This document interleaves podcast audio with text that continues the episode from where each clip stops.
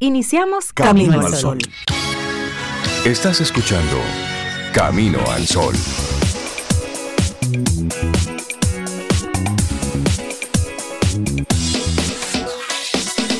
Comienza Camino al Sol. Muy buenos días, la bienvenida a este nuevo Camino al Sol. Hoy es, ¿qué día es? Martes. Hoy es martes 4 de julio. Los gringos están de fiesta y van a tirar algunos fuegos artificiales en el día de hoy. La bienvenida a cada uno, a cada uno de nuestros caminos oyentes. Aquí Sobeida Ramírez, que va a ser su anfitriona en el día de hoy. Bueno, no solo en el día de hoy, como un par de días. Contentísima de estar con ustedes y súper bien acompañada aquí hoy con Yajaira Brea, que también va a ser anfitriona en el día de hoy conmigo. Buenos días, Yajaira. Muy buenos días y bienvenidos a Camino al Sol. Ah, intentando hacerlo como, Reinaldo. Un de café en el cuerpo. pero nunca me sale. Estoy muy bien, soy. No tendría que poner la voz así como un poco, tú sabes. Muy bueno, Y no, no, no sale, uno se ahoga como en la tercera palabra ya uno se ahoga. Bueno, y también en los controles soy Víctor Savi, my director, ese es my director. Nuestro director. Víctor, ¿todo bien contigo? Ahora sí, él dice que A mí me gusta mucho tu apellido, Víctor. Víctor Savi. Sí, como diferente, Savi. Que él sabe mucho. Él sabe mucho. Ay, señor. y nuestra productora. Ah, sí, lo Andri, la que nunca falta como el mariscal, la que nunca falta. Entonces hoy es martes, Sobe. Hoy es martes. Ni te cases ni te embarques. Y diría Cintia, ni de camino al sol te apartes. Te Sí, esa es su frase también. Bueno, pues aquí estamos, contentísima y además con toda la intención, todo el deseo y todo el empeño de hacer un, un programa que sea para ustedes de, de valor y todos los que los por venir. Eh, Cintia y Reinaldo están en temas internacionales. Muy internacionales, sí. Speakers internacionales. International speakers. Expositores internacionales. Entonces van a estar representando a World Voices y Camino al Sol por allá, creo que por México. Y a nuestro país también. Claro. Hablaremos más de eso en detalle de la representación única del país que está haciendo Reinaldo Infante. Sí, él va a hablar de audiolibros en un momento y luego, luego va a Baja California sí. a un evento totalmente académico. Sí, representando nuestro país, la verdad que es eh, nos llena a nosotros de orgullo sí, sí, sí, eh, esa representación nacional él no le gusta que yo le diga, pero él le da como la promesa joven nacional que va para allá. fuera de la, la promesa joven es él. Es así. Ah, ok, perfecto, ¿no? De joven, pues, la promesa joven acumulada. Exactamente. Bueno, y me, gustaría saber cómo están nuestros Caminos al Sol oyentes. Yo estuve como un poco un poco, un poco desconectadas por un par de semanas. Andaba paseando por ahí encontrándome con, caminos, con lomas, con ríos, con frío, con lluvia. Con Miren, Sobeida hizo un viaje, Sobeida hizo un viaje que da para que nos pasemos el programa hablando de eso. y nos vamos a pasar porque vamos a ir haciéndole preguntas. puedo ir contando Y contándonos, sí. Miren, Sobeida hizo el viaje Camino a Santiago. El Camino a Santiago de Compostela, así es. Que más que en adición a la parte, vamos a decir, recorrido geográfico, eso está lleno de, Qué bellísimo. de tanta historia, de tanto contenido espiritual también. Y de eso que me encantaría que tú compartieras. Del espiritual. No, de, todo lo que acompaña ese viaje. Es un ah, viaje que no es solo los kilómetros. Sí, no, no, no es solo eso. Sí, pero en, el transcurso en el transcurso, tú dices, podemos ir dando algo, compartiendo algunas experiencias de lo que vi eh, por allá, por ese trayecto del camino portugués hacia Santiago de Compostela. Sí, claro, por supuesto. Y conociendo a Sobeida, vendrá, habrá venido lista para renovaciones, ah, con ideas nuevas. bueno, en fin. Vamos a ver, lo estoy procesando todavía. bueno, pero para hoy tenemos la actitud, una actitud del día de hoy. ¿Cuál es? Nunca subestimes el poder de una mente activa y positiva puede cambiar tu vida por completo. Ay, sí, y, sobre todo cuando esa mente activa y positiva no es de pajaritos volando ni idealista, sino que es real, que es positiva, activa en el día a día, en el presente y que lo ejerce, porque también hay gente, no, yo soy muy positiva, pero o excesivo positivo, pura decoración, exacto, no es ser así como concreto, realista, con los pies sobre la tierra, la cabeza ya en el cielo, así mente activa y positiva. Y positiva. Me gusta, me gusta eso. Y hoy, como decía al inicio, Día de la Independencia de los Estados Unidos, no voy a abundar mucho sobre eso, me gusta más el otro Día Mundial del ebook. Pero, Sobe, ya eso me sorprende a mí tanto, que ya hoy es tan pronto celebrando el Día Mundial del ebook, es como si fuera ayer. Ah, pero es que el tiempo pasa, y uno se va poniendo viejo, como, como dice la canción. Viejo, se pone Va madurando. Uno va madurando. Así es. Pues sí. Pero realmente, realmente es sorprendente que ya nosotros hoy estemos celebrando el Día Mundial del Ebook, cuando en realidad hay tantas cosas que todavía estamos explorando con ese tema. Sí, sí, sí. Bueno, y es una iniciativa esto del Día Mundial del Ebook o libro electrónico que fomenta la lectura y también la difusión libre de contenidos digitales bajo la autorización de derechos de autor, por supuesto. Y esta efeméride se creó por iniciativa de Overdrive. Esa es una empresa líder a nivel mundial dedicada al préstamo de libros electrónicos para bibliotecas que posee un catálogo de más de un millón de ebooks, de audiolibros y, y, videos.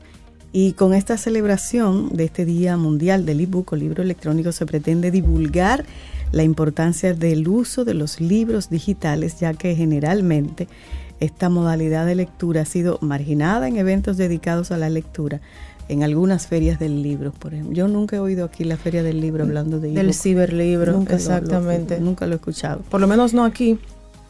No, aquí en la feria del libro yo nunca he escuchado.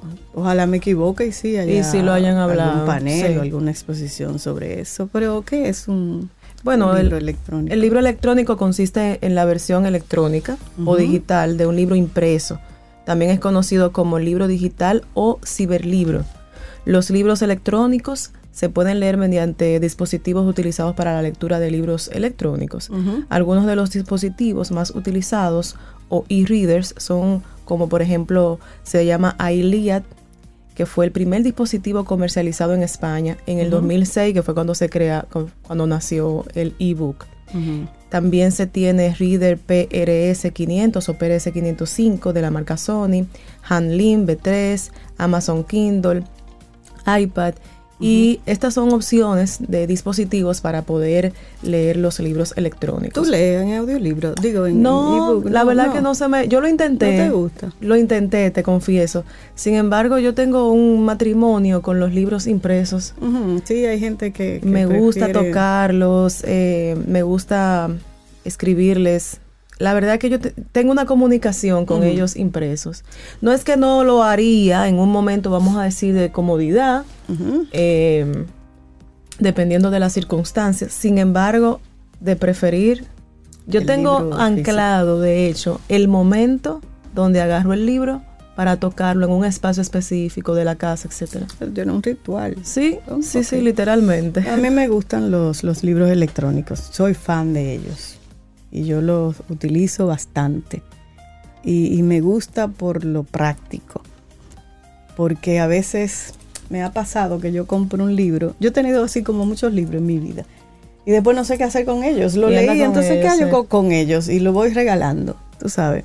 Y en un momento dije, no, pero espérate, hay libros específicos que yo voy a comprar, porque los quiero físicos, pero los demás electrónicos con ellos. Ahora te voy a decir algo. Em, el concepto popular de ebook, los ebook digitales que son, vamos a decir, contenidos más cortos, normalmente profesionales, de contenido profesional, de esos yo soy fan. Mm.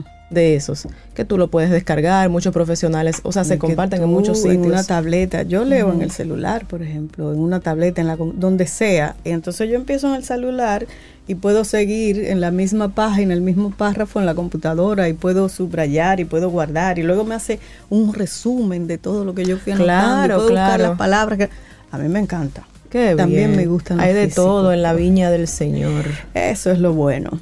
Bueno, pues vamos a iniciar con, con música este, este programa porque Tampoco vamos a hablar tanto ya, Jairo. No, y antes de irnos a música, tenemos, recordemos nuestros, nuestras vías de ah, contacto, ya que le dijimos a la gente que... Por favor, recuérdamelo, recuérdamelo a mí, por favor. Esto te lo recuerdo.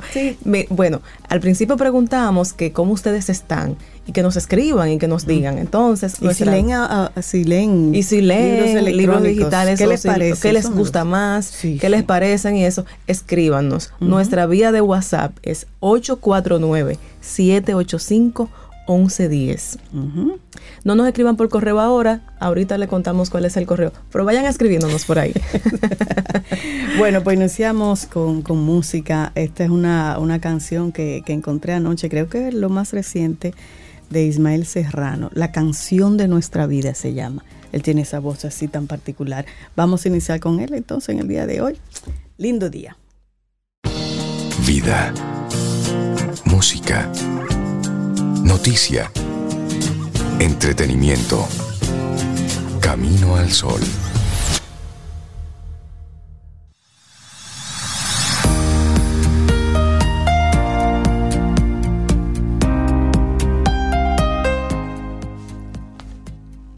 Cuida tus pensamientos, porque se convertirán en tus palabras. Cuida tus palabras, porque se convertirán en tus acciones. Cuida tus acciones. Mahatma Gandhi. Mm, claro, al final eso es lo que va.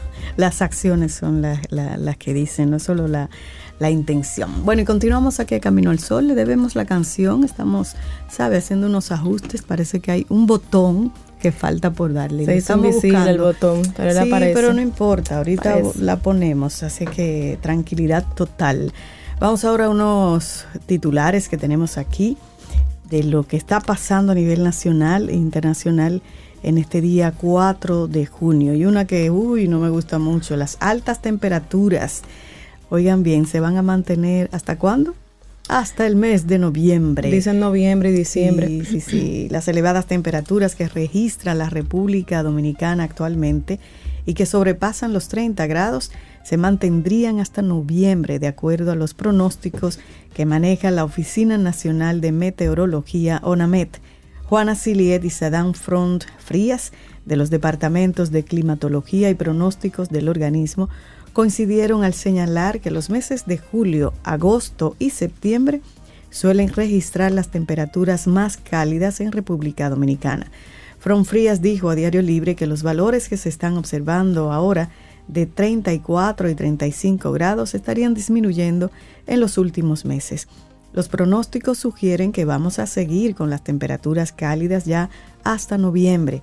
Esperamos que las temperaturas puedan incrementarse un poco más. Hay que recordar que prácticamente empezó el verano. Todavía no estamos ni a mediado del verano, indicó. Ya ustedes saben, en junio explicó Silie que aunque entre julio y septiembre se registran las más altas temperaturas, este año se han desarrollado una serie de condiciones que favorecieron el aumento tan amplio durante junio. 38.6 grados es la temperatura máxima registrada en lo que va del año en la República Dominicana. Así es que, como siempre, hacemos la invitación, ropa ligera, mucho líquido, agua preferiblemente, hidratarse bien. Y acuérdense de, los animalitos. Alguien hizo un llamado el otro día que, que me llamó la atención me pareció interesante. Los pajaritos que andan cerca de, nuestras casas. Póngale agua en el balcón o en algún lugar de la casa. Póngale una agüita. Ahora que tú mencionas los animalitos, eh, ciertamente ellos se les sale la lengüita incluso. Hay que tener muy, muy pendiente eso. Y los que somos amantes de las plantas, ah, estamos sufriendo ese tema.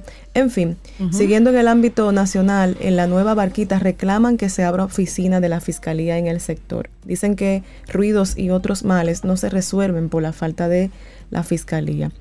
Moradores de la nueva barquita demandaron a la Procuraduría General de la República que abra las oficinas de la Fiscalía de la localidad, inaugurada hace más de un año sin que hasta el momento se haya utilizado. Dijeron que están cansados de solicitar que abran la fiscalía porque se necesita para atender los múltiples casos que se presentan en la comunidad. Josefina Madé, dirigente comunitaria del sector, dijo en rueda de prensa que simplemente le pusieron el nombre en el local, pero nunca ha ido la fiscal que fue designada en ese cargo. Nosotros queremos que la fiscalía esté abierta porque la necesitamos urgentemente. Sin esa oficina, la policía, por mucho que quiera hacer, no puede porque la falta de una parte del cuerpo. Así lo manifestó que el coronel de Champs quiere hacer su trabajo para mejorar la convivencia en el sector, pero no puede porque tiene limitaciones legales. Dijo que la gente no duerme, principalmente los ancianos, adultos, mayores, por los ruidos de motocicletas y música alta. Mm, bueno, en otra información, sentencia prioriza padre afectivo sobre biológico y crea una jurisprudencia. Padre es quien cría. Es una frase muy común en nuestros pueblos que destaca la labor de un padre involucrado en el desarrollo de un niño, a veces sin compartir lazos sanguíneos con este. La sentencia número SCJPS 230501 de la primera sala de la Suprema Corte de Justicia, emitida el 29 de marzo de 2023, dejó jurisprudencia al respecto al establecer que la filiación por paternidad va más allá de lo que pudiera determinar una prueba de ADN. La abogada Birmania Camacho fue quien presentó como medio de defensa la relación socioafectiva ante la demanda de paternidad de un tercero contra una pareja de esposos. Para ella, ganar este caso que deja jurisprudencia en el país representa un hito importante en su carrera de 31 años como abogada y catedrática de las Universidades Autónomas de Santo Domingo UAS e Iberoamericana UNIBE. Para mí, este caso es mi niña bonita en estos 31 años de ejercicio que tengo Estoy feliz con esta decisión, expresó la abogada. Y bueno, el extracto de la sentencia dice que es preciso puntualizar que en materia de filiación no existe una sola verdad. Tal como lo muestran las expresiones del lenguaje popular, hay muchas verdades. La afectiva, verdadero padre, es el que ama. La biológica, los lazos sagrados de la sangre la sociológica, que genera la posesión de Estado, la de voluntad individual, para ser padre o madre es necesario quererlo, la del tiempo, cada nuevo día la paternidad o la maternidad vivida vivifica y refuerza el vínculo. Qué bien, me gusta un saludo para Birmania Camacho, a quien tengo el placer de, de conocer. Qué bueno, padre afectivo está por encima de lo biológico y crea una jurisprudencia. Y siguiendo en el ámbito nacional, coerción acusados de calamar será revisada hoy. Así, la, jueza del segundo juzgado de instrucción del Distrito Nacional, Patricia Padilla, conocerá este martes la revisión obligatoria a la medida de coerción a los imputados en Operación Calamar. Padilla, quien es la jueza control de la investigación del caso, convocó para una reunión y la mayoría de los 20 acusados se les impuso prisión domiciliaria, excepto a los exministros de Hacienda y de la Presidencia Donald Guerrero y José Ramón Peralta, respectivamente, quienes cumplen prisión preventiva de 18 meses en el centro Najayo Hombres. Los 20 imputados en el expediente de la Operación Calamar están acusados de sustraer más de 19 mil millones de pesos al Estado en pagos irregulares por expropiaciones de terrenos declarados de utilidad pública, y en sobornos para la campaña política del 2020. Además de Peralta y Guerrero, se vincula en la estafa al ex ministro de Obras Públicas Gonzalo Castillo, el ex Contralor General de la República Daniel Omar Camaño, el exdirector del Consejo Estatal del Azúcar sea Luis Miguel Priscilo, Pisirilo, el exdirector del Catastro Nacional Claudio Silver Peña y los exdirectores de Casinos y Juegos de Azar Oscar Chalas Guerrero y Julián Omar Fernández. Bueno, pues hablemos ahora un poco de salud y es que el Colegio Médico Dominicano admite que hay un brote de influencia. Aunque el impacto clínico y el número de casos es menor que en épocas pasadas, para el presidente del Colegio Médico Dominicano, Senen Cava, es indudable que el país atraviesa por un brote importante de influencia y un repunte en la incidencia del virus del COVID-19. Y sobre el COVID-19 dijo que el número de casos que se ven en la actualidad no llega a los porcentajes que tuvo el virus anteriormente, ya que encontró una cantidad importante de la población ya vacunada de manera natural porque tuvo contacto con el virus o inmunizada con las dosis que se aplicaron.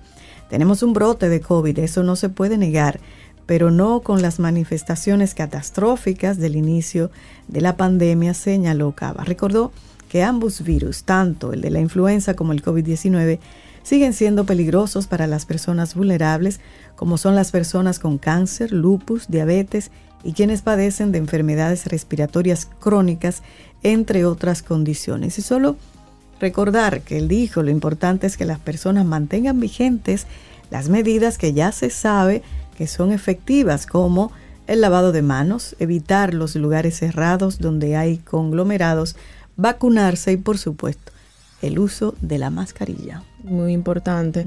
Bueno, y yéndonos ya al ámbito deportivo, República Dominicana gana medalla de oro en los relevos mixtos 4x400. Es la décima presea de oro para la delegación dominicana en este evento. El relevo mixto 4x400 de la República Dominicana obtuvo la medalla de oro en la prueba de cierre de la jornada de este lunes en los Juegos Centroamericanos y del Caribe que se celebran en San Salvador. El equipo conformado por Alexander Ogando, Lidio Félix, Fiordalisa Cofil y Anabel Medina detuvo el cronómetro en 3 minutos 14 segundos y 81 centésimas para darle la segunda medalla de la jornada a la representación dominicana que un poco más temprano en la noche había obtenido medalla de plata en los 100 metros planos con José González con un promedio de 10, 10 minutos 26 segundos. El relevo mixto dominicano ganó el bronce en la edición de Barranquilla, Colombia, en el 2018. Mm, bueno, y estos son los titulares, algunos de los titulares que salen en nuestros diarios nacionales y algunos internacionales. Así es que Seguimos con música. Laboratorio Patria Rivas presenta En Camino al Sol, la reflexión del día.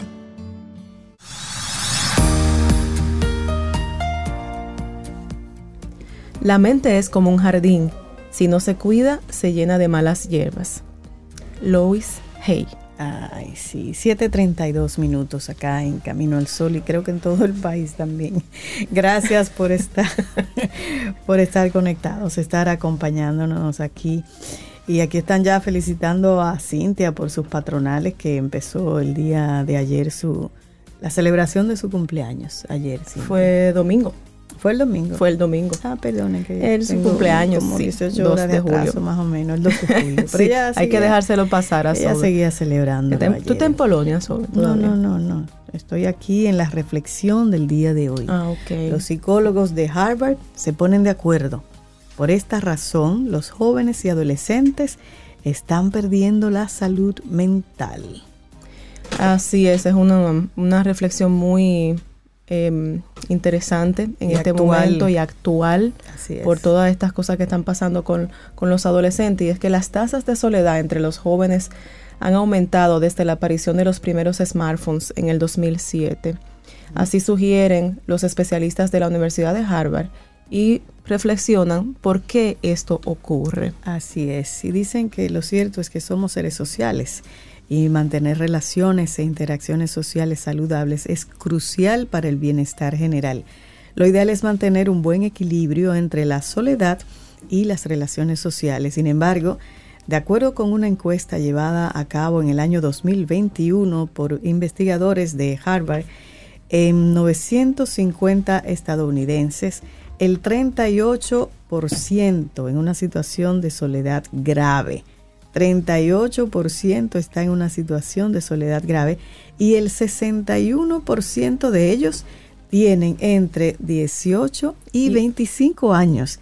Y una de las causas más importantes podrían ser los smartphones y los ordenadores, es decir, los móviles, las computadoras, las tabletas, las pantallas. Las pantallas en sentido general. Y bueno, y también hay algo más. La pandemia y el confinamiento tuvieron gran impacto en la salud mental, por eso hay más soledad en los jóvenes. Y aunque, y aunque sus efectos emocionales poco a poco van desapareciendo, sin duda alguna, de nuestros, nuestros hábitos han cambiado, como el hecho de que nos comuniquemos más desde las pantallas. Ejemplo de ello es el aumento del teletrabajo o de las videollamadas, pero las elevadas tasas de soledad entre los jóvenes no pueden achacarse solo a la pandemia. De hecho, de acuerdo con un estudio sobre la soledad en jóvenes publicado en Personality and Social Psychology Bulletin del 2015, las tasas de soledad entre los estudiantes de secundaria y preparatoria de Estados Unidos disminuyeron de forma constante desde finales de la década de 1970 hasta el 2007. A partir de ese año, que coincide con el lanzamiento del primer iPhone, se observa un gran repunte de las cifras y es que los smartphones y las pantallas en general tienen gran parte de culpa en que los adolescentes salgan menos, duerman menos mm. y se sientan más solos. Bueno, y no es algo que se observa solo en Estados Unidos. Hay un estudio sobre la soledad en las escuelas públicas en el Journal of Adolescence del año 2021 que muestra un aumento similar a partir de 2012 en 36 de los 37 países estudiados. La sensación de compromiso con los demás que pueden proporcionar las redes sociales puede hacer que sea más fácil alejarse de las actividades sociales. Y eso lo asegura Daphne Holt, profesora asociada de psiquiatría de, psiquiatría de Harvard. Y luego, las comparaciones con los demás, los me gusta, etcétera, pueden desencadenar sentimientos negativos sobre uno mismo, lo que puede exacerbar la tendencia a aislarse. Aunque los datos apuntan a las pantallas como una causa importante de la soledad en los jóvenes, no es la única. Otras que han señalado los investigadores son el divorcio de los padres, un menor número de hijos, la separación geográfica de la familia, la disminución de la inversión de tiempo en actividades sociales, también la pobreza, el bullying o la marginación debido a la orientación sexual. Pero hay efectos ya adversos en esa soledad. la soledad, sí. Así apuntan también a esos las investigaciones que asocian la soledad con diversos efectos negativos para la salud, como un aumento de hasta un 40% del riesgo de sufrir un accidente cardiovascular o un ataque cardíaco recurrente el triple de probabilidades de sufrir demencia o un aumento de la incidencia de cáncer en etapas posteriores de la vida. De acuerdo con Robert, con, Wallinder, profesor de psiquiatría de Harvard, la soledad es un factor estresante. Mm. Aumenta la inflamación crónica y hormonas como el cortisol y la adrenalina y disminuye la función inmunológica. Y el hecho de que, se, que se correlacione con una actividad social reducida puede significar que la persona no está expuesta ni accede tanto a comportamientos saludables. Por otro lado, un estudio de 2006 publicado en el Journal of Research in Personality indica que las personas solitarias tienen una autoestima más baja y tienden a ser más tímidas tener más ansiedad y sentirse más incómodas en situaciones sociales. Así es, pero ¿qué hacemos y cuál es la solución para, para evitarlo? Bueno, para aquellas personas que se sienten solas, especialmente los jóvenes que se encuentran en etapas de transición, como empezar a compartir la vida con la pareja, tener hijos, etc., en momentos diferentes a los de sus amigos, una solución puede ser simplemente salir y hacer algo un voluntariado, por ejemplo, asistir a clases de algo que le guste, practicar un deporte.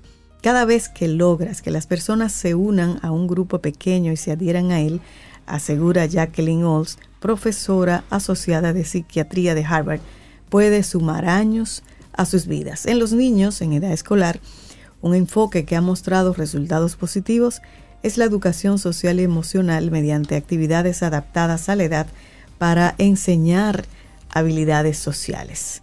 Esta es la reflexión, y esa soledad en la juventud. Esas últimas recomendaciones aplican para cualquier edad, yo pienso, porque realmente hacer algo que te guste, practicar un deporte, voluntariado. Sí, y este estudio de Harvard, estos psicólogos eh, hablan de los jóvenes y adolescentes, sin embargo, la soledad también es en grado importante, ah, afecta a los adultos mayores a los adultos. Y después de la pandemia, posiblemente más todavía. Sí, sí, sí, sí. Entonces hay que socializar, hay que salir de esa de esa cuevita que a veces uno por protección se entra, pero hay que salir, hay que compartir. Lea, la lectura le lleva a mundos. A viajar y conocer otros y a conocer gente, comparta con otros, salga a caminar. Tenga un perrito. Pero ciertamente así, tenga su perrito.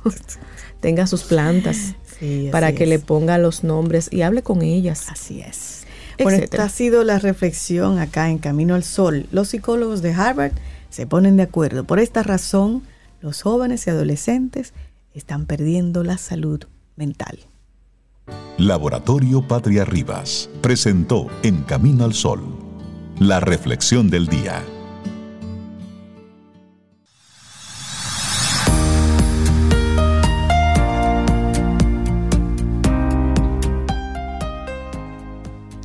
La tecnología puede ser tanto un gran aliado como un enemigo de nuestra salud mental. Depende de cómo la utilicemos y nos relacionemos con ella. Adriana Huffington. Ah, esa me gusta a mí, Adriana Huffington, Huffington Post.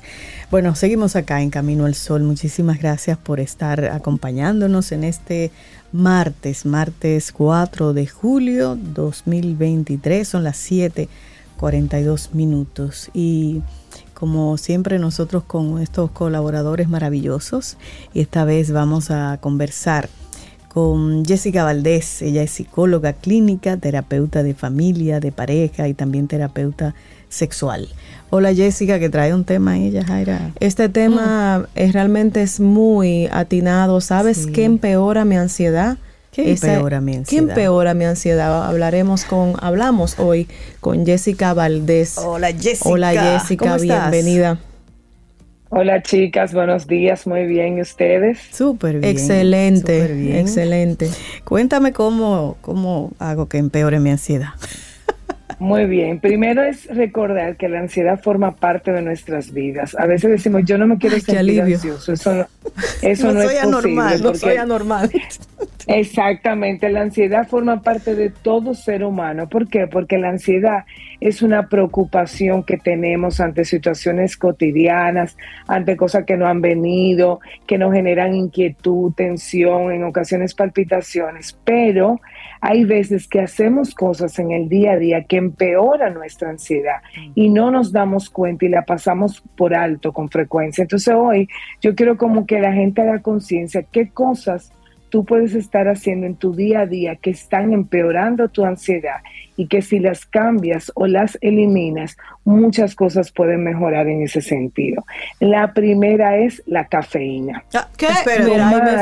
ay, Dios mío, gente contra esa bebida espirituosa. No, no es, Brincamos no de la silla que, no es suspender la cafeína, pero sí controlar las cantidades de, tazas de café que nos tomamos al día. Muchas veces hay personas que se toman tres y cuatro tazas de café al día y dicen, estoy acelerado, ¿qué hay que hacer? Y ahora y no puedo dormir. Claro, Aquí está Víctor levantando la mano de Jessica. Entonces, lo ideal que sería que tú mismo te revises cómo está tu palpitación, tu energía. A veces nos aferramos a creer que lo que te mantiene alerta es el café. Hay muchas cosas, muchos hábitos que podemos hacer, como el ejercicio, que nos mantienen alerta. Entonces, es invitar a cuidar las tazas de café que nos tomamos al día. Lo ideal es una como mucho dos, pero hay, hay gente que se toma una taza de café que vale por 15. Ok, más o menos esa taza que, eh, que tú eh, sugieres, Jessica, el tamaño de la taza única, ¿qué tamaño más o menos? Un tamaño normalito de esas tazas. la tacita esa, Me preocupa que ella está hablando de taza y ella no ha dicho pozuelo. Exacto. Bueno, te puedes tomar tu pozuelito, pero si te vas a tomar el pozuelo, lo ideal es que no fuera lleno, eh, aunque mucha gente se lo toma lleno. Y si te vas a tomar ese pozuelo lleno, yo te invitaría a no tomar más. Ahora, ¿cuál es mi sugerencia? Muchas veces, tómate la mitad del pozuelo y a media tarde o a media mañana, que hay personas que lo necesitan, la otra mitad. Pero tomarse dos tazas, un vaso de los de ahora, que la gente se toma de café, solo para arrancar el día, sin duda les garantizo que eso empeora sus niveles, niveles de ansiedad ante cualquier cosa que te pase en el día.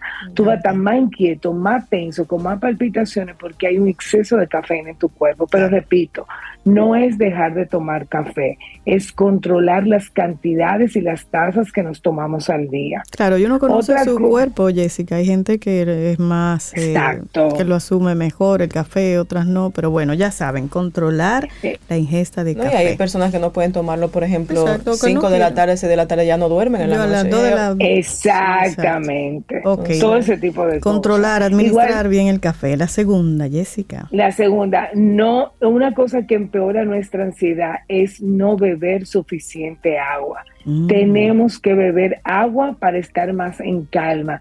Ejemplo sencillo, muchas veces confundimos el hambre con sed o la sed con el hambre. Cuando uno no ha bebido suficiente agua, a veces uno está ansioso y uno dice, necesito comer algo, necesito picar algo, pégame algo de comer. Muchas veces puede que no sea hambre que tengas, sino sed lo que tienes. Entonces, para manejar esos niveles de ansiedad, invito, tenemos que estar bien hidratados.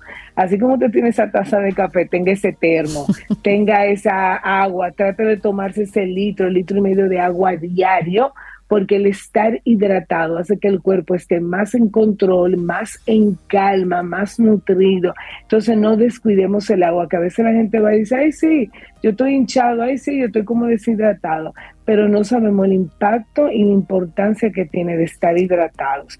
Y eso ayuda, repito, a la ansiedad, porque si tú estás bien hidratado, tienes menos, menos ganas de comer, de picar, de esa ansiedad que no es hambre, sino ansiedad. Y no solamente, Jessica, por la ansiedad, sino que tú tienes que cuidar tus riñones y tu cuerpo en sentido general. Una deshidratación uno no se da cuenta. Pero eso va, muchas cosas. eso va afectando todo el sistema renal. Todos los órganos, todos los órganos, y sobre todo también invito, ahora que dices eso, que escucho muchas personas que dicen que no beben mucha agua porque no quieren estar yendo mucho al baño. Entonces también es importante respetar y escuchar el cuerpo cuando ya te indica que es momento de ir al baño. Muchas veces retener toda esa agua también nos hace daño. Entonces hay que cuidar tanto la ingesta. Claro, y que recuerden, en el bachillerato uno vio eso, uno va al baño, hace eh, eh orina porque necesita botar toxinas. Sí. Entonces, si usted las retiene, está reteniendo esas toxinas ahí Exactamente. Eh, otra cosa que empeora nuestra ansiedad, el consumo excesivo de alcohol. Tenemos también que ver aquí moderación, el alcohol, todo lo que es en exceso hace daño, incluido el alcohol, obviamente. Otra cosa que empeora nuestra ansiedad es siempre decir que sí Mm. Cuando uno siempre a todo el mundo le está complaciendo y diciendo que sí, uno se pone ansioso porque entonces quedé con fulano y ahora qué hago, yo no quería y ahora tengo que hacer esto. ¿Por qué? Porque siempre estás diciendo que sí. Entonces por eso la importancia de decir no cuando tú quieres decir no. Y aunque no lo creas, si eres esa personalidad complaciente que siempre quiere agradar al otro y se olvida de ti, eso está empeorando tu ansiedad. Porque te quita paz. Mira, muy buen punto. Excelente. Otra, otra cosita que empeora la ansiedad, el azúcar.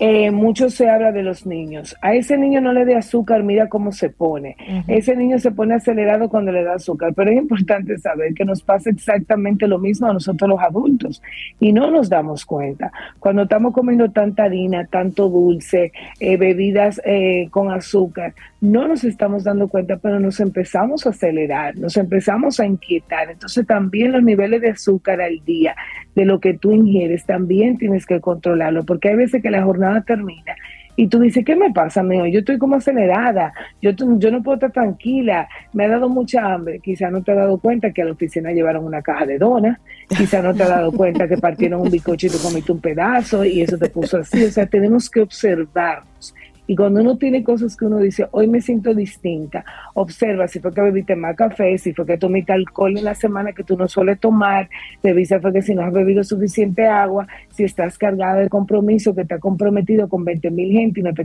querías comprometer con ninguna, etcétera, etcétera. Otras cosas que afectan nuestra ansiedad, pasar mucho tiempo solo. Es necesario compartir con nuestros seres queridos. Cuando uno está mucho tiempo solo, uno se llena de ansiedad porque todo lo que uno ve es problema, todo lo ve negativo, se carga más, las mortificaciones vienen más. Entonces siempre es importante tener tiempo para nosotros, pero de igual manera es importante para manejar esa ansiedad que yo pueda compartir con mis seres queridos, pueda poner en voz alta lo que me inquieta, lo que me preocupa, planes, sueños, anhelos que tengo. Estar con el otro siempre nos va a hacer bien y nos va a dar calma. Más cosas que pueden afectar nuestra ansiedad, los espacios desorganizados. donde hay desorden, a uno como que, en buen dominicano, a mí como que me da Se le alternan los apellidos, sí. No, a mí se me pone la cabeza así mismo, la mente así mismo, yo no puedo. Sí, sí, sí, ahí levanto la mano, yo el desorden, eso para mí me pone mal. Y eso que tú dices muy bien, te pone mal, es que te pone ansioso, ese es el sentimiento. Y es como, como les pasa a los padres cuando llegan a una habitación de un adolescente que siente que le va a dar un ataque. Es lo mismo. Y es cuando tú vas yo necesito este reguero, yo no puedo, me estoy poniendo mala. Esas expresiones, señores, son ansiedad. Entonces, si usted se está poniendo mal, aprenda que usted no puede vivir en desorden, que el entorno lo tenga claro, que usted lo tenga claro, que la cartera, que el carro. Y siempre digo, como está el orden en tus cosas, está el orden en tu cabeza. Los closets desorganizados, la casa, el reguero. Entonces, espacios ordenados nos dan palma. Importante también cuidar mucho nuestra alimentación. Cuando saltamos comidas, nos aumenta la ansiedad. Por eso cuando uno tiene el día entero, ay, sí, yo puedo estar el día entero sin comer, y en el momento que tú te sientas a comer, tú te quieres comer la vida. Sí, porque has saltado comida. Te lo lleva entero. Ajá, que la gente sí, que la gente Comprar dice mucho, supermercado no se puede ir con hambre. No, claro, porque la cuenta se duplica. sí. Porque tú has saltado comida, el cuerpo se está poniendo ansioso, tú no te das cuenta. ¿Cómo te das cuenta que está ansioso? Cuando te lo quiere comer todo. Entonces, eso es lo que yo quiero que la gente empiece a observar. Nada es casual. Son hábitos que no estamos haciendo bien. Sin duda, es uno de los últimos, pero para mí uno de los más importantes, el sueño cuando el sueño se descuida, hay ansiedad. Cuando uno no duerme bien, uno se levanta irritable, uno está alterado, uno está nervioso, uno está incómodo, uno siente que no rinde igual. El sueño tiene que ser algo sagrado, que debemos velar por él.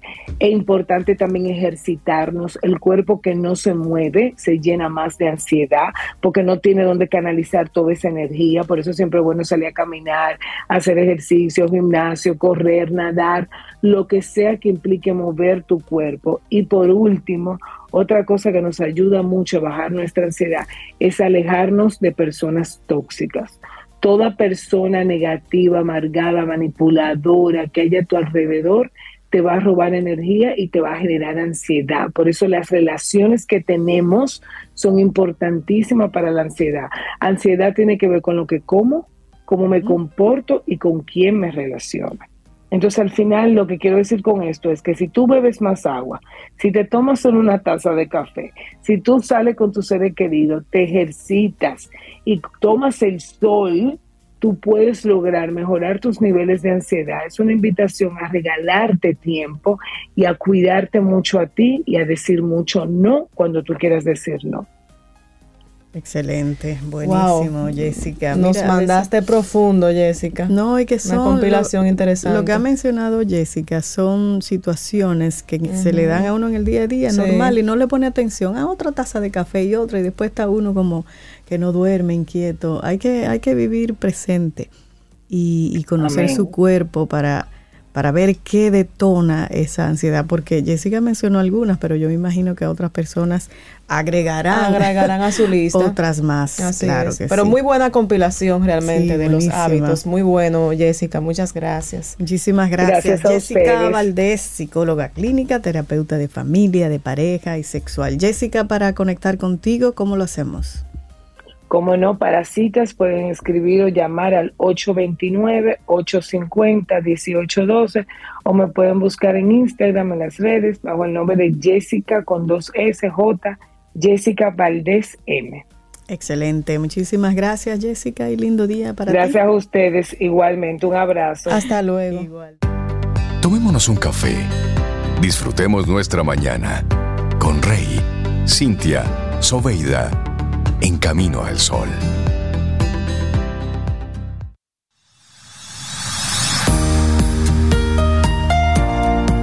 Frase. y esta es una frase de John Wooden. La clave para mantener el cerebro en forma es nunca dejar de aprender. Ay, sí. Nunca dejar de aprender. Y bueno, y hablando de aprender, mm. hoy vamos a hablar de cosas lindas ahora en este momento preso de mi pasado. Ajá, preso de mi pasado. Preso de mi pasado. ¿Y eso qué es? Yajaira Este Brea? título de José Luis Bordas Smester es un poemario con el que vamos a- del que vamos a hablar ahora. Lo tenemos aquí en cabina, José Luis Bordas, y acompañadísimo de la doctora Marisa Salvaje. Que es su abuela, ¿no es? Sí, ¿Usted yo vino soy- como sí. abuela o vino como doctora Marisa bueno, Salvaje? Vamos así a ver, así un, así. No, eh, realmente. Los dos. Sí, sí, sí, sí. realmente eh, ha sido una experiencia muy interesante porque aparentemente yo no influencié en él y sin embargo él tomó la decisión de ser médico Mm, siguiendo los pasos.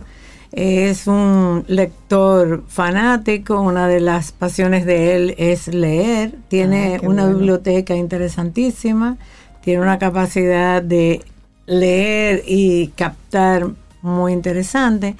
Y dentro de las experiencias que él ha tenido, pues definitivamente ha influenciado sobre mis tres nietos. Y por una experiencia que le pasó, pues yo quiero que él lo cuente.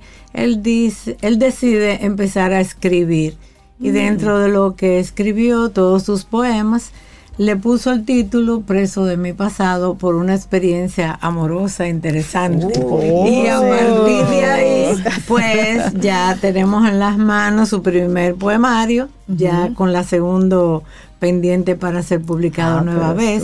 Y pues aquí lo tengo, José. Hola, José Adelante. Luis, bienvenido, aquí a Bienvenido, Camino José al Luis. Sol. ¿Cómo Qué estás? placer Ah, eh, qué ser bueno. invitado aquí, gracias. Ay, qué bueno. Preso de mi pasado. ¿Y por qué tú estás preso de ese pasado, José Luis?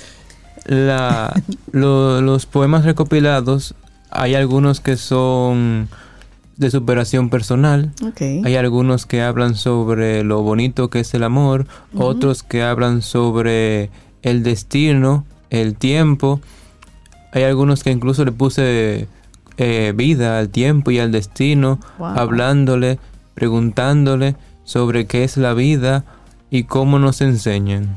Ah, pues tus poemas son como una conversación más o menos contigo mismo. Háblame destino. Sí, sí. Tengo aquí él hablando de eso. Mira, lo abrí y salió. Háblame José destino. Luis, estudias medicina Ajá. en este momento. Sí. ¿Estás en término? ¿A qué nivel estás de, de medicina? En pretérmino. Pretérmino. Y escribes poemas. ¿Cómo, ¿Cómo conectas con la poesía, con la medicina? ¿Cómo se da ese, esa Ese conexión? mundo. Bueno, eh, la medicina me ayuda mucho porque en la medicina hay que investigar mucho y mientras más uno se nutre en, en los términos del conocimiento, más se nutre en el término de la escritura. Pero mayormente las experiencias que tengo en la medicina es lo que me influye a escribir, pero no pongo terminología médica Ah, en, la, en, la, en la prosa. Ya, excelente. Y, y de este poemario que es tu, tu primero, ¿cómo, ¿cómo empieza tú la primera poesía que tú dijiste? Voy a escribir una poesía. ¿Y por qué poesía? ¿Y cuál fue? Porque Exacto. aquí está el librito, podemos. Eh, tenemos, eh, hace muchos años, yo me enamoré de una misionera.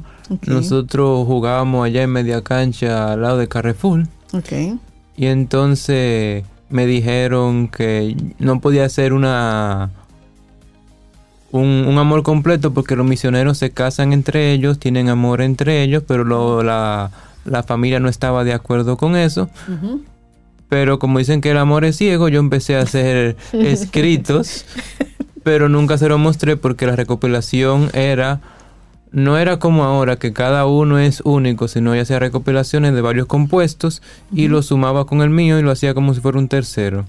La recopilación que hay actualmente es mucho más específica, con escritos hablándole al destino.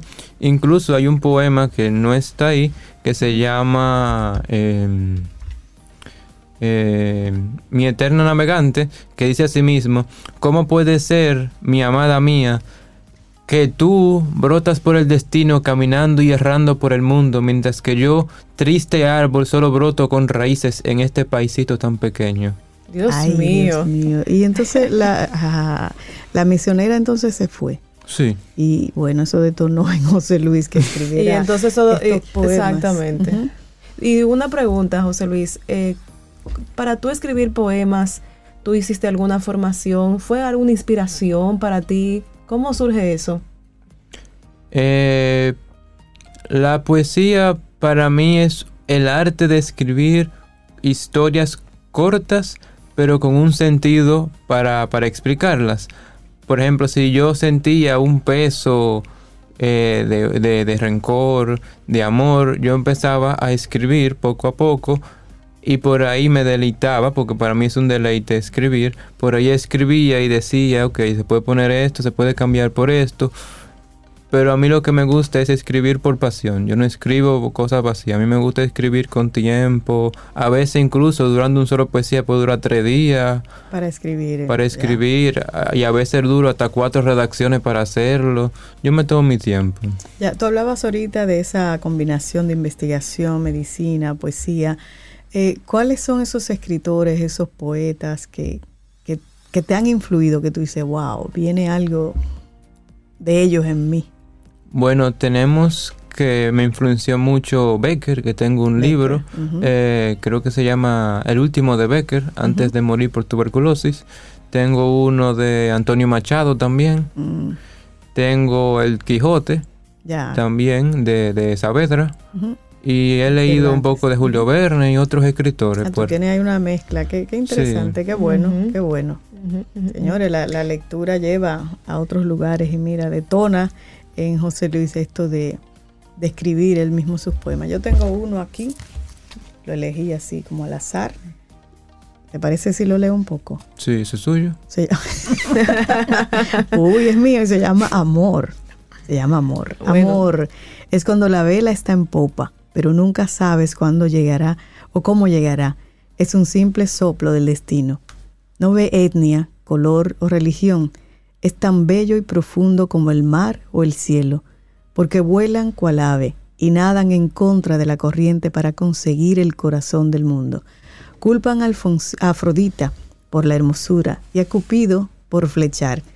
Estas son saetas invisibles, grandemente poderosas, que rompen cualquier frialdad.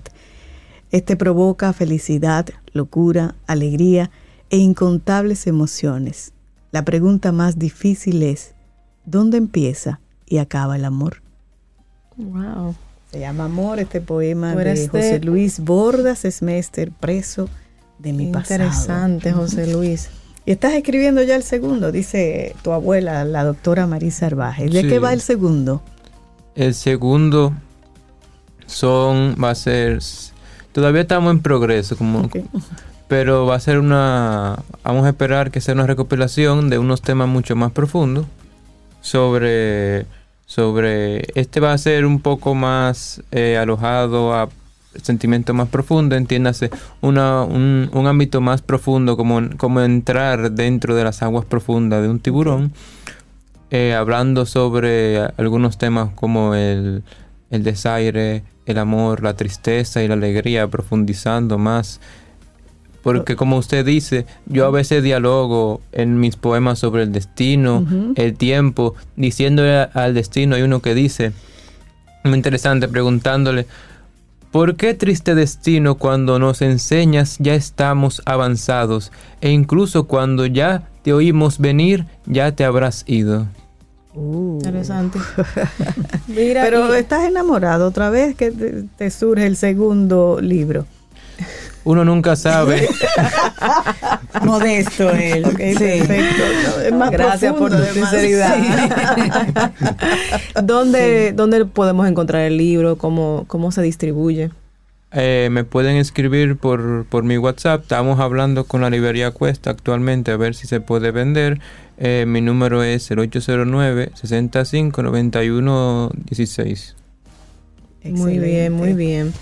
Bueno, aquí realmente, aunque parecería corto, pero está muy condensado eh, de, de interesantes poemas. Se ve, se ve súper bien. Me, Y qué bueno, yo le, le preguntaba a José Luis fuera de- del aire, le comentaba que para mí eh, escribir poema es hermoso, pero es complicado para mí. Y él me soltó una frase ahí de, ¿cuál fue la frase que me soltaste? De, Saavedra siempre decía, Ah, Cervantes. Ajá, Cervantes, Cervantes. sí. Cervantes siempre decía que lo más difícil para él fue escribir poesía, porque la mayor frustración de él fueron sus poesías, porque se perdieron con el tiempo. Ya, ok. Bueno, ojalá el tuyo se mantenga, no se pierda y podamos eh, tenerlo disponible pronto, como dijiste, encuesta para las personas amantes de, lo, de los poemas, de la poesía podamos entonces disfrutar. Muchísimas gracias, José Luis Bordas Smester. Sí, y a la doctora Marisa Arbaje, nuestra colaboradora fija de, los martes, por traer a tu sobrino, doctora. Sí, nieto. A nieto, ¿verdad? Que, que, te veo, te, joven, Sí, es que estoy joven porque hay que envejecer. y está joven por dentro también. Gracias. Eh, y decir que realmente este programa está facilitando de que la juventud no está perdida. Claro. Más que todo, por eso quise venir para que entendamos que podemos y tenemos la posibilidad de lograr cosas positivas. Todo depende del hogar y vamos hacia adelante y este espacio facilita que los jóvenes se identifiquen y que no es que están tan perdidos y por eso también bendigo siempre este espacio y a ustedes. Amén, amén. Muchísimas, gracias, nuestra doctora María Salvaje. y bueno, te felicitamos, eh, José Luis, realmente una una producción muy bonita y te felicitamos y te deseamos muchos éxitos en la distribución de tu libro. Muchísimas gracias, Por, venir aquí a Gracias a ustedes por invitarme. Gracias. Siente y disfruta de la vida. La vida. Camino al sol. Camino al sol.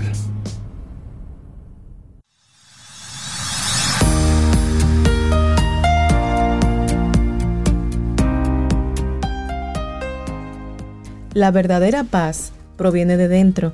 No depende de circunstancias externas, sino de cómo manejamos nuestras mentes. Dalai Lama. Mm. Seguimos acá en Camino al Sol, 8.17 minutos. Aquí mucha gente comentándonos sobre si le gusta o no leer electrónico, libros electrónicos, que recuerden hoy estamos celebrando el Día Mundial del, ebook o del libro electrónico. Y sí, hay gente como tú, Jaira, que, que le gusta el libro físico y, es válido. Para mí lo importante es que lean, que leamos, no importa el medio que, utilicemos.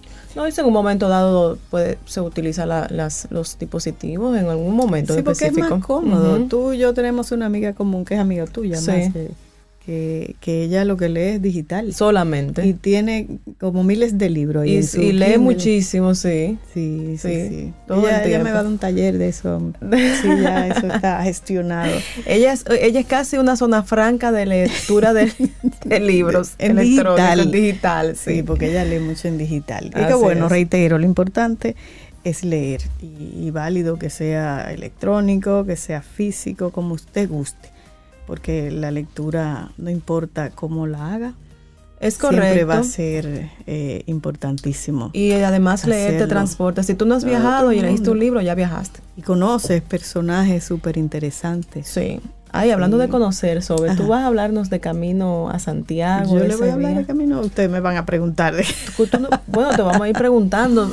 Nosotros queremos saber de cómo, de que nos cuentes un poquito de tu viaje al principio del programa nos, decías un poco de cómo, de los kilómetros y eso, pero más allá de la cantidad de kilómetros, ¿cuál es eh, toda esa simbología que hay alrededor de, de, esa, de ruta, de esa, de esa caminata? Mira, eh, es la primera vez que yo hago eh, este viaje. se conoce como Camino de Santiago y hay diferentes rutas por la cual hacerlo y se le llama así. Por eso, una conjunto de rutas de peregrinación que se, que se han diseñado y eso viene desde la época medieval y se relaciona con, el apóstol Santiago, Santiago el Mayor, que se supone que su cadáver lo fueron llevando por, por una ruta, hasta lo, lo que hoy se conoce como la Catedral de Santiago de Compostela. Eh, la ruta más conocida y más utilizada es la que le llaman el camino francés, que sale desde una ciudad que se llama Sarria. Yo ¿Ese fue el que tú hiciste? No, yo hice eh, esta vez, es la primera vez que lo hago, la ruta que se conoce como el camino portugués. Ok. Camino portugués. Es la segunda más utilizada y todas, al final, el objetivo es llegar a la catedral de Santiago de Compostela, en la ciudad que lleva ese mismo nombre. Entonces, este camino de Santiago, eh, primero nosotros llegamos a, a Porto, eso es en Portugal, Sí. en una ciudad preciosísima, pero bien diferente a, a lo que es la ciudad de Santo Domingo, porque uno siempre va como con esa visión. Esta ciudad es pura loma. Tú vas, sube y bajas. To- todavía ahí no empieza el camino. ¿eh? Ok. Es la llegada a Porto. Y de Porto, entonces sí iniciamos el camino en una ciudad que se llama Tui. Y es interesante porque eh, antes de llegar a esa ciudad está la frontera entre Portugal y España. La y tú caminas esa. Oh, wow. Sí, la divide un río. Sí. Hay un puente, el río Miño. Es lo que divide Portugal de, de España. Y nosotros íbamos a cruzar el puente como en el vehículo que andamos. Sí. no, vamos a cruzarlo a pie. Entonces cruzamos ese puente que divide España de Portugal caminando. Y ahí comenzamos en esa ciudad que se llama Tui el camino hacia Santiago de Compostela. Eh, oficialmente, incluso en la primera señalización indica que son unos 114 punto algo de kilómetros desde Tui hasta Santiago de Compostela. Pero eso tú lo divides en etapas porque tú no vas a caminar corrido todos esos kilómetros. Entonces eh, hay una división ya oficial, pero tú puedes negociar y cambiar. En el caso de nosotros, eh, lo dividimos y por día promedio caminábamos como en 12, 13 El total son kilómetros. 100, 114, 114. oficialmente. Sí, entonces tú, ruta. ¿cuántos días te toma recorrer los 114? Eso va a depender de cómo tú la divides. En el caso de nosotros, como te decía, caminábamos unos 12 kilómetros promedio al día. Hubo un día que caminamos 17, otro día que caminamos 13, otro día 10 y así. Eso lo, lo- el mismo caminante lo, sí, lo sí, decide. sí, sí. Ok. De hecho, nosotros nos encontramos con una pareja de peregrinos, se le llama así a todo el que va por el camino. Que ese día que empezaron habían hecho el día anterior 28 kilómetros. en un día. Y la muchacha nos decía, estamos destruidos, ya no lo estamos disfrutando, porque Sí. tenemos los pies, ya tú sabes. sí. Entonces, no, truco número uno, no hagan esas caminatas tan largas. Digo, depende cuál es el objetivo con que tú quieras hacer el camino. Pero físicamente lo adecuado es como dividir las etapas que sean manejables para, para ti, porque es mucho caminar, hay que estar preparado Y físicamente. sí. O sea, una gente dice, déjame salir, voy a caminar. Bueno, puedes, pero te va a costar más. Y hay que tener también algunos trucos anteriores. Un buen calzado, vital, vital. Y no uno nuevo, de que voy para el camino, lo voy a estrenar. Uno No, que ya haya sido ya explorado. sí. Úselo, úselo mucho y que le, que, que le acomode. Mira, Sobe, y una pregunta. Este, este viaje, eh, ¿ustedes lo pueden hacer, se puede hacer, vamos a decir, por, por, por cuenta propia o debe estar guiado por alguien, hay guías o algo así? Lo ideal es que tú contrates una agencia que te arme porque hay una logística. O sea, mira, por ejemplo, yo te decía, el primer día que empezamos a caminar salimos de Tui, pero caminamos ese día creo que 16 kilómetros, como en unas 5 horas. Entonces tú llegas a un lugar y tienes que dormir. Exacto. Entonces tú no puedes arriesgarte a ir caminando y déjame ver dónde voy ¿Qué a voy a dormir. encontrar? No, Sí. porque tú necesitas descanso. Exactamente. Entonces, lo ideal es que contrates una agencia que te prepare todas las rutas, te organice dónde te vas a Las quedar, estadías. todo, todo, todo eso, para que tú eso lo quites de tu mente y hagas el camino con la concentración que tú quieras. De tú y nosotros fuimos a, a un- una ciudad que se llama Oporriño, todo muy hermoso, todo tú vas entre, hay muchas partes de asfalto, pero luego entre montes, pero una belleza y tú vas encontrando casas, flores, rosas que en mi vida yo había visto. La señalización del camino es una experiencia donde te va indicando ¿Sí? flechas amarillas. ¿Por dónde tú debes seguir? Todo eso, hay, hay tanta variedad que eso solo es una experiencia, ir mirando. Y las flores, para mí fue impresionante cuando yo me paro frente a un árbol hermoso y me dicen que es la flor magnolia. Yo de una vez conecté con Billie Holiday, que esa era esa flor que ella siempre usaba ahí. Yo nunca había visto esa flor en, en vivo. y pensaba que era como cualquier rosa, una matica así. No, ¿Y es un es? árbol frondoso y grande. Yo Wow. quería tomarle una foto, pero las flores estaban muy altas Ya. y no pude tomarle la foto así como directa. Y, y eso, ah, eso, para que tú veas algo tan sencillo, me impresionó Sí, mucho. sí. Conocer el árbol de la, de la Magnolia. magnolia. Y, y tú vas recorriendo entre construcciones, casitas, cementerios, señales, iglesias del siglo XVI, siglo XVII. Wow, cuánta historia. Y entonces tú vas mirando, de repente hay un arroyito, Mm. el sonido. Una experiencia también un día fue que vamos caminando. Yo empiezo a escuchar esta música en medio de un monte. Yo oí esta música y tú vas caminando y se va a- acentuando el volumen. Un gaitero en el medio de la nada. ¿Qué? Entonces tú vas caminando bajo esto tan hermoso y tú escuchando esta gaita. Y este señor está ahí con su gaita tocándole a los peregrinos y lo que tiene una maletita para que tú le dejes ahí lo que tú puedes. dejé algo. Sí. Y, y una vez, eh, ahora que tú mencionas eso de la música, una vez tú vas pasando por esos diferentes pueblos, ¿son parecidos entre sí o hay muchas diferencias, No, características? son- pienso que son muy parecidos porque son construcciones así de, de esos siglos que, que te mencioné.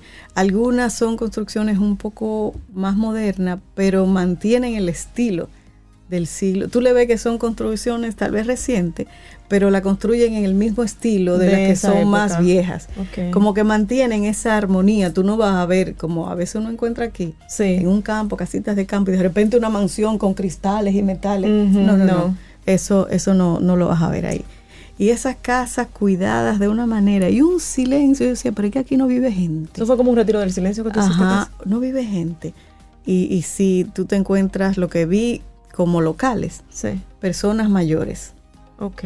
lavando su, su casita, echándole a las flores, cuidando sus gallinas, cosas así. Bueno. Y yo fui grabando en algún paz. momento el sonido de, de ese, de ese paseo. Una vez llegas a, la ciudad. Porque llegamos des- a muchos sitios. No, o sea, a, a- A Santiago de Santiago Compostela. Compostela. ¿Qué ocurre cuando llegas? Lo primero que tú eh, llegas a la plaza de la, donde está la catedral y te encuentras con una cantidad de personas que como tú completaron y llegaron el camino desde diferentes rutas.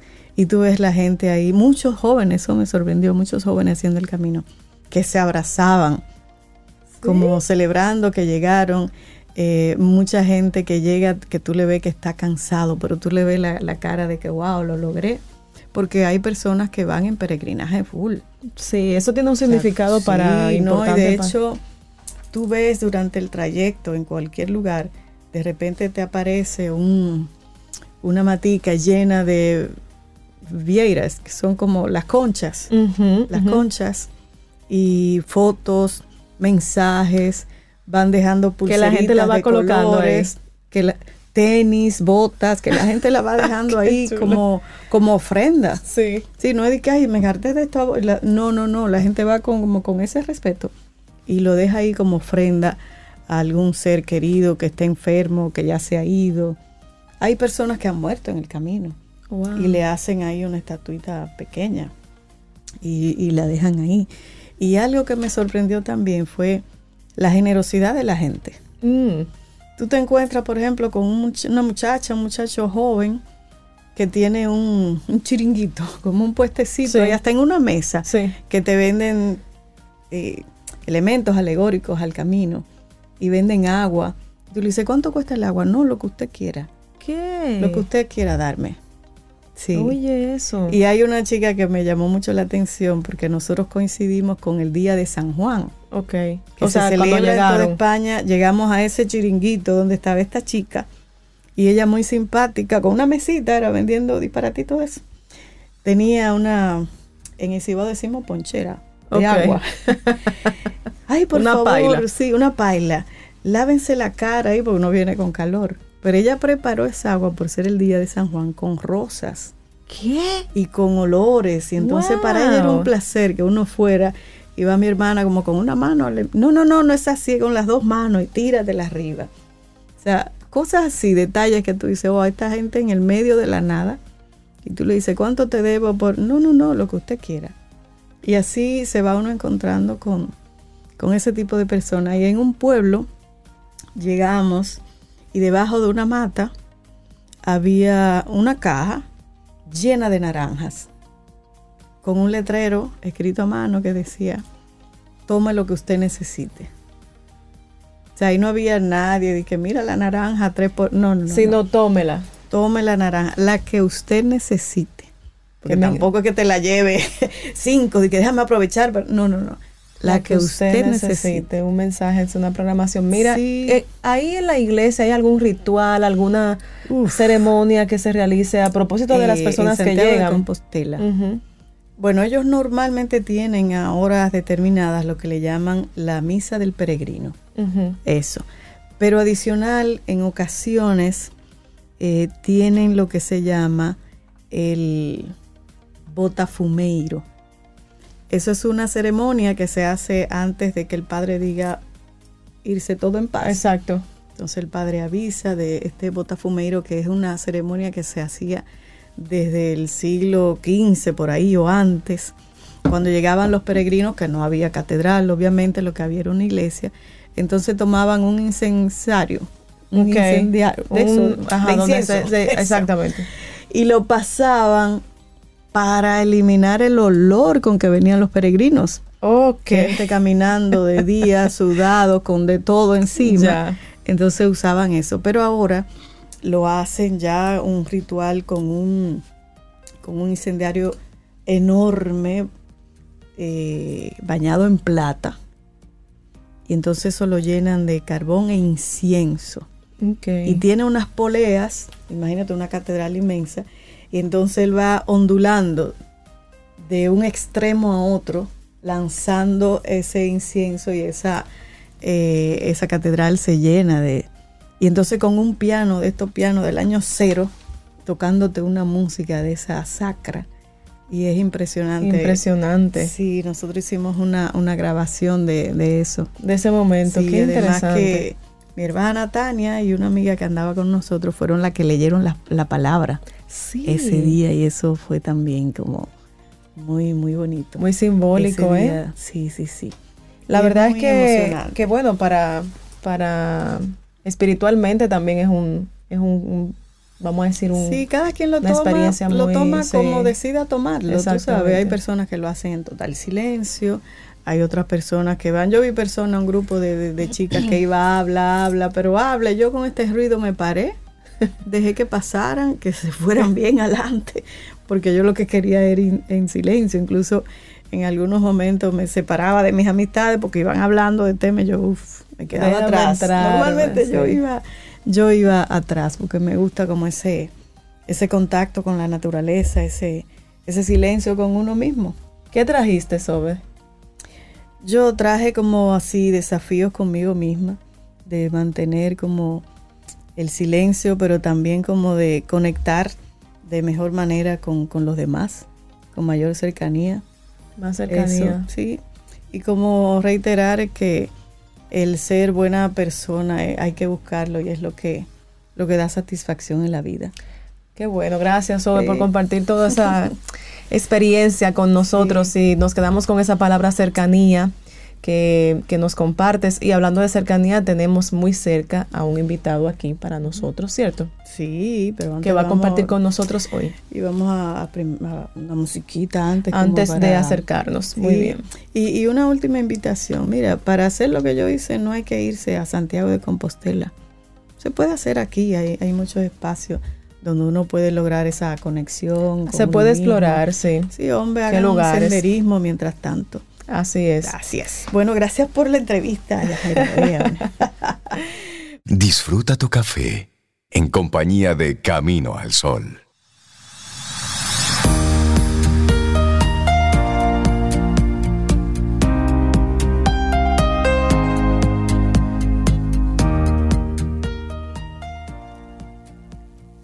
Los pensamientos son la moneda de intercambio de la vida.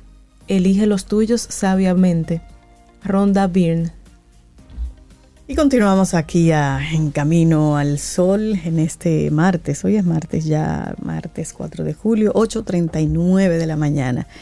849-785-1110 es la, nuestro número de WhatsApp donde interactuamos ahí con nuestros Camino al Sol oyentes. Y las personas que quieran participar aquí como invitados o alguna información especial que quieran compartirnos a través del correo electrónico, bueno, lo pueden hacer a través de hola arroba caminoalsol.do hola arroba caminoalsol.do y también en YouTube, si quieren vernos eh, en video, y ahí van a estar muchas de las entrevistas a nuestros invitados, a nuestros colaboradores. Entonces les invitamos a que vayan a nuestro canal de YouTube y se suscriban para que puedan eh, disfrutar de todo eso. Es Camino al Sol Radio en YouTube. O sea que estamos en todas las Estamos en las diferentes plataformas, así es. Sí, sí, sí. Y bueno, en la página web también, caminoalsol.do. Exacto. Ahí están todas las entrevistas, todos los contenidos, artículos de nuestros colaboradores. Y para si quieres escuchar el programa completo en otro momento, a tu tiempo, si lo estás escuchando en vivo ahora, puedes también hacerlo por la página en cualquier momento. Así es. Escuchar los programas en completos. Así es. Bueno, y seguimos con un invitado, nuestro colaborador y amigo por acá. Él es el doctor Paulino, Duarte. Duarte. Paulino es abogado y CEO de la firma de abogado Duarte y Tejeda. Y está aquí con nosotros. Buenos días, Paulino, ¿cómo estás? Sobe, buenos días, buenos días a, eso, a esos miembros de esa cabina. Ah, ¿Cómo está todo? Buenos días, Paulino. Aquí está Yajaira, que me acompaña eh, mientras Reinaldo y Cintia andan de paseo por ahí. Y está Víctor Savi con nosotros en los controles. Y hoy tú nos traes un, tema muy interesante. Beneficios y diferencias legales entre el matrimonio formal y la unión libre. ¿Podríamos definir primero a qué se refiere una unión libre o un matrimonio formal? Para empezar por lo básico. Exactamente y sigan disfrutando nuestros amigos que se lo merecen. Un día nos tocará a nosotros cuando seamos grandes. Claro que sí. Cuéntanos a ver. Mira, la es fácil. El matrimonio formal es aquel que se realiza, que es un verdadero contrato, como dice la ley. Se formaliza entre dos parejas frente a, un frente a un oficial de Estado civil. Este matrimonio formal puede ser por la iglesia o por la vía civil. Aclaro el término para que no se confunda. Matrimonio entre un hombre y una mujer, conforme lo define la Constitución en su artículo 55 y en todos sus, ordinales que refieren a la familia, para dejar eso claro. Sobre. Claro, claro. Eh, lo otro es que la unión libre no es más que una relación con el mismo sentimiento de amor que se une a las parejas que se casan por el matrimonio formal, pero aquí carece de la presencia de un oficial de Estado civil para darle en principio una diferenciación abismal, lo digo así, con el matrimonio formal, porque establece una serie de elementos que vamos a desarrollar brevemente en este programa, que son lo que en el fondo pueden perjudicar un vínculo de dos personas y puede establecer diferencias eh, legales, beneficios legales a la hora de que venga una confrontación entre ellos. Entiéndase una separación, entiéndase un divorcio. Ok. Bien. entonces, ¿cuáles pudieran ser? Lo primero es lo siguiente. no todo el que tiene una relación informal con otra tiene una unión libre que pueda generar derecho. Vamos, vamos a dejar eso claro. Explícame eso. Sí, porque eh, este tema sobre lo hemos traído por varias situaciones que convergen y están influyendo fuertemente en la sociedad dominicana. Y es el hecho de que tú has visto que hay serios problemas entre la nueva generación que no quiere formalizar su matrimonio, que no quiere tener una relación porque teme que lo que produzca, lo que tenga a los tres o cuatro meses de terminada la relación, tenga que, con, oye bien, tenga que compartirlo con una de las partes. No eh, tienen, esas son las motivaciones. Yo pensaba que eran otras. No, no, es una por ahí. Y claro está la responsabilidad formal que tiene que tener el esposo de tener, saber que tiene que haya una hora, de que tiene una familia, que se debe a su familia, porque la vida ha cambiado y todo ahora es live. La vida live que todo el mundo quiere llevar. Pero La bien, vida. Joven. ya. establezcamos la unión libre. Para que haya una unión libre generadora de derechos, conforme lo establece también el artículo 55, numeral 5 de la Constitución, tiene que haber una permanencia constante en el tiempo de que esas dos personas se reconozcan que tienen un vínculo y llevan una vida entre marido y mujer como lo lleva una- un matrimonio formal, que lo veo todos los días, que la lleva al trabajo, que van juntos al gimnasio, que llevan los niños a la escuela, en fin, que todos los fines de semana están compartiendo. ¿Qué pasa con eso? Tiene que haber ese viso de continuidad y ese viso de permanencia en el tiempo. Y otra cosa importante sobre, aún existiendo esa formalidad que no exista por el, lado de ninguno de los esposos, ningún matrimonio de, de hecho, de derecho. Te explico.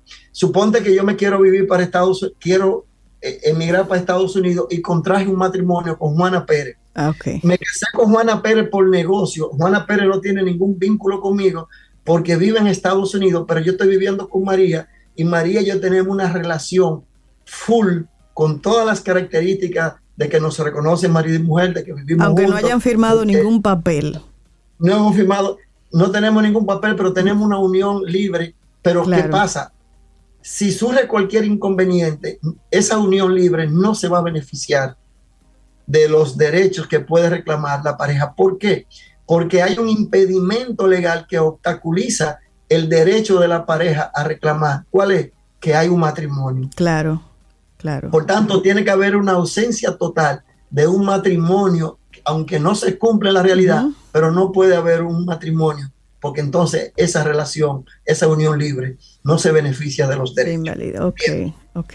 Vámonos al terreno que todo está bien, sobre que todo está perfecto. ¿Y que qué tiempo. Paulino, qué tiempo mínimo debe estar esa persona, esas dos personas en unión libre para que se considere como una relación que La puede ley tener derecho? ha visto, la jurisprudencia ha establecido un plazo mínimo de tres años. Tres años. que en ese vínculo de esos tres años se mantenga eso. Una cosa importante, si yo soy un empresario y tengo una novia, oye bien, solo vamos a aclarar todo esto, y tengo una novia y esa novia yo me la llevo los fines de semana para Puerto Plata, el otro fin de semana me lo llevo para Dajabón Ajá. y ella en su casa y yo en la mía, yo no estoy casado, ella no está casada, la otra parte no puede alegar que hay una relación de unión libre y que por tanto es merecedora de un derecho. ¿Por qué?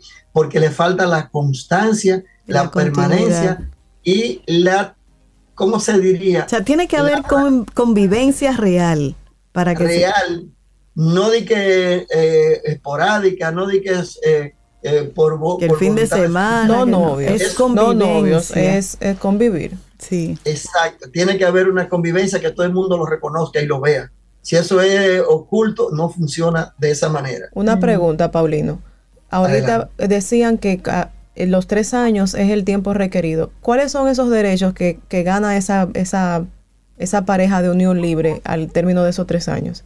Eh, la pareja que re- se reviste de los mismos derechos en principio que el matrimonio, del matrimonio formal. ¿Cuáles serían? Que si hay bienes que se han obtenido con la, la- durante esa relación, esa pareja va a tener derecho al 50% de todos los bienes muebles e inmuebles que se hayan adquirido en esa unión libre. ¿A partir de los tres años o en el transcurso de esos tres años?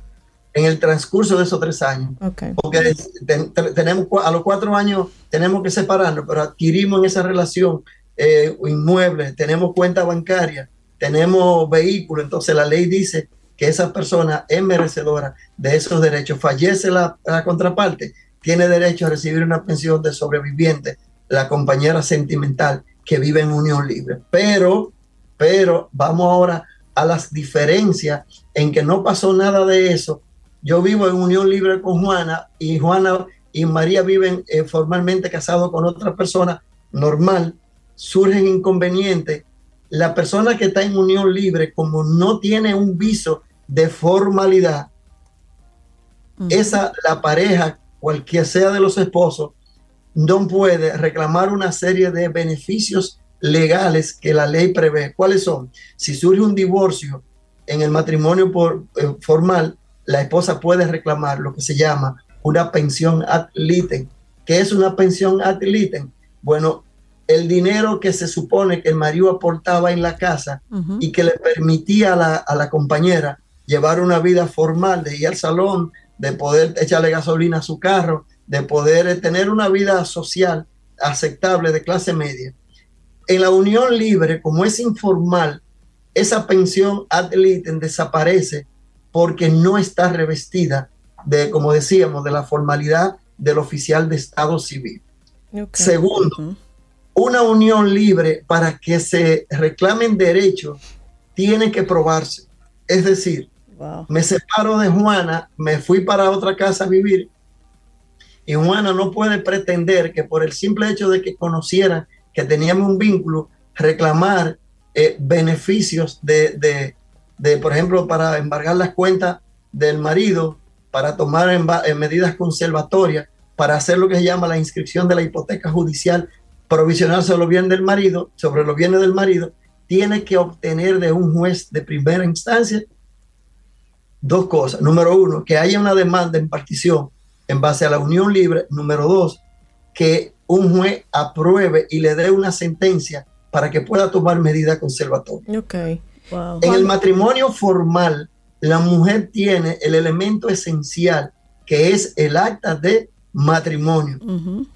Con el acta de matrimonio no tiene que ir donde ningún juez para tomar medidas eh, conservatorias e incluso para inscribir lo que se llama una hipoteca judicial provisional sobre los bienes del marido. ¿Qué es una hipoteca judicial provisional?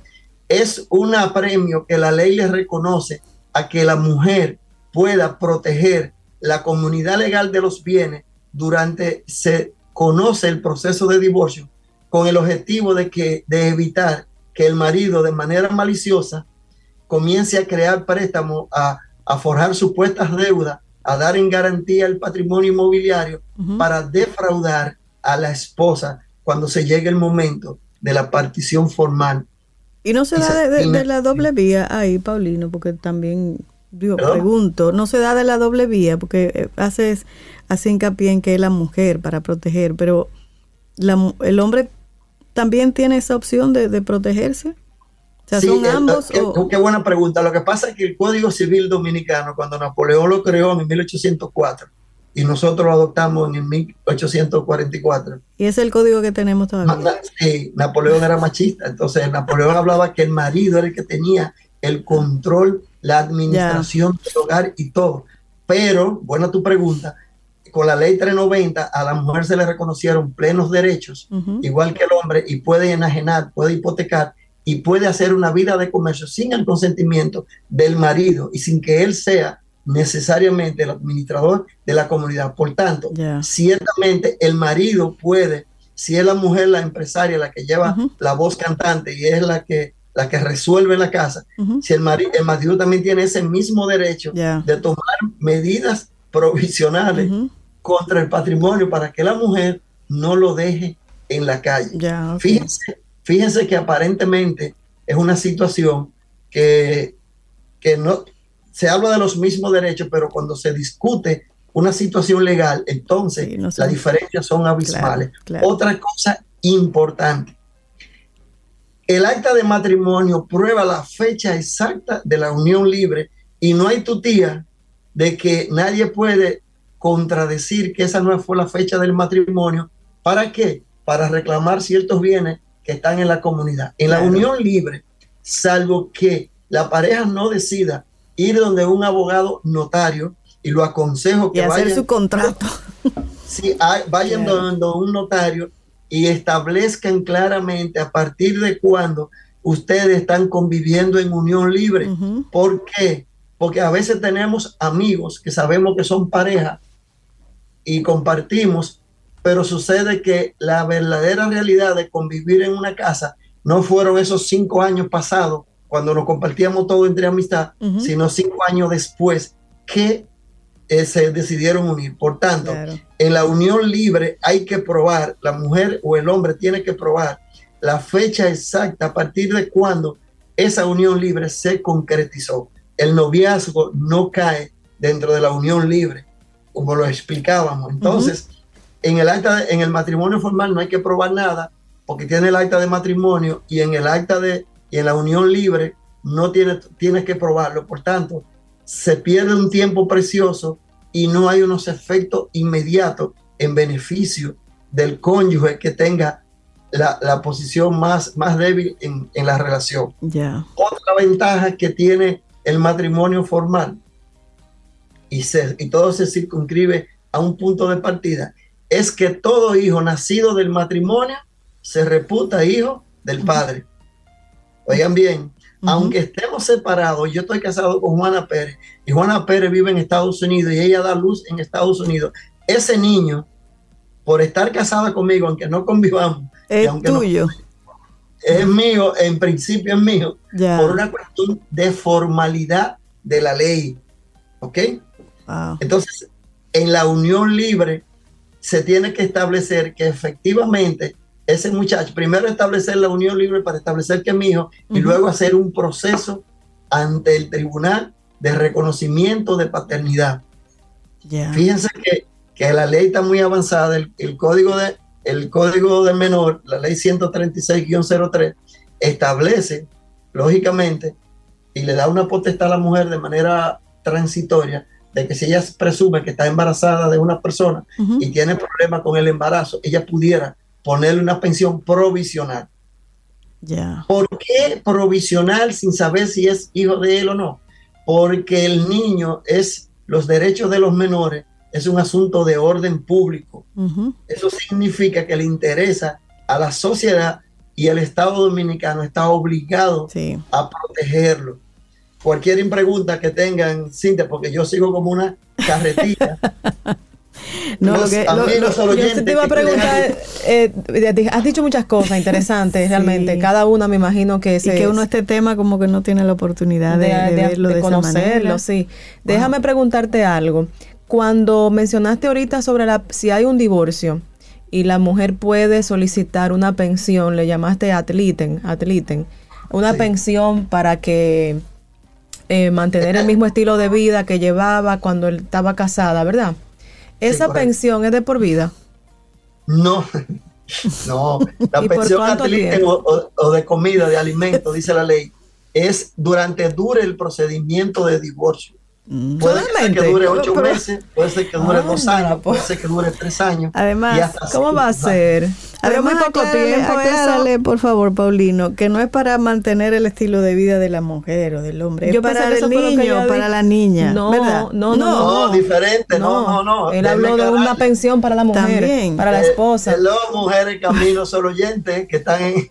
Pero al hombre le aplica también. Esa iba, a hacer esa pregunta, Sofía. Yo sé que tú eres defensora de los derechos humanos. Pero Yo déjame, sí. Espérate. Déjame preguntarle. Te veo muy interesadita. Sí, dime, dime, Paulino.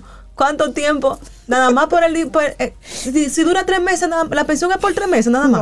No, no, no, no, no. Hasta que dure, te voy a explicar. Un proceso de divorcio culmina cuando se publica el divorcio en el periódico, que si es por incompatibilidad de caracteres, se puede llevar hasta ocho meses. Si se discute por incompatibilidad de caracteres, si la mujer, la mujer apela, si el marido apela la sentencia, durante todo el proceso y hasta tanto no se publique en el periódico, la pensión atlita, pensión alimenticia, le corresponde a la mujer. Porque es durante dura el procedimiento de divorcio. Si tú te No- divorcias, tú tienes ¿Eh? que publicarlo obligatoriamente en el periódico.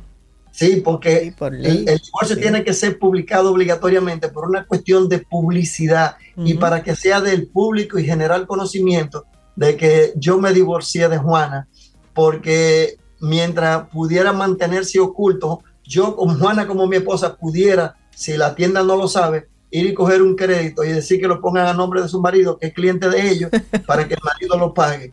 Pero cuando se publica en el periódico, se, se le hace oponible a todo el mundo y se supone que cuando se publica en el periódico es a nivel nacional y todo el mundo tiene conocimiento. ¿Por qué se publican las leyes en los periódicos? Para que sea del público y generar conocimiento y para que nadie pueda alegar desconocimiento o del divorcio o de la ley. Aclaro, la pensión en no es una pensión alimenticia para los niños. Ah, la pensión sí. alimenticia para los niños es otra cosa. Ah, muy, buena la aclaración. Como yo no sé nada de eso, por eso mi ignorancia.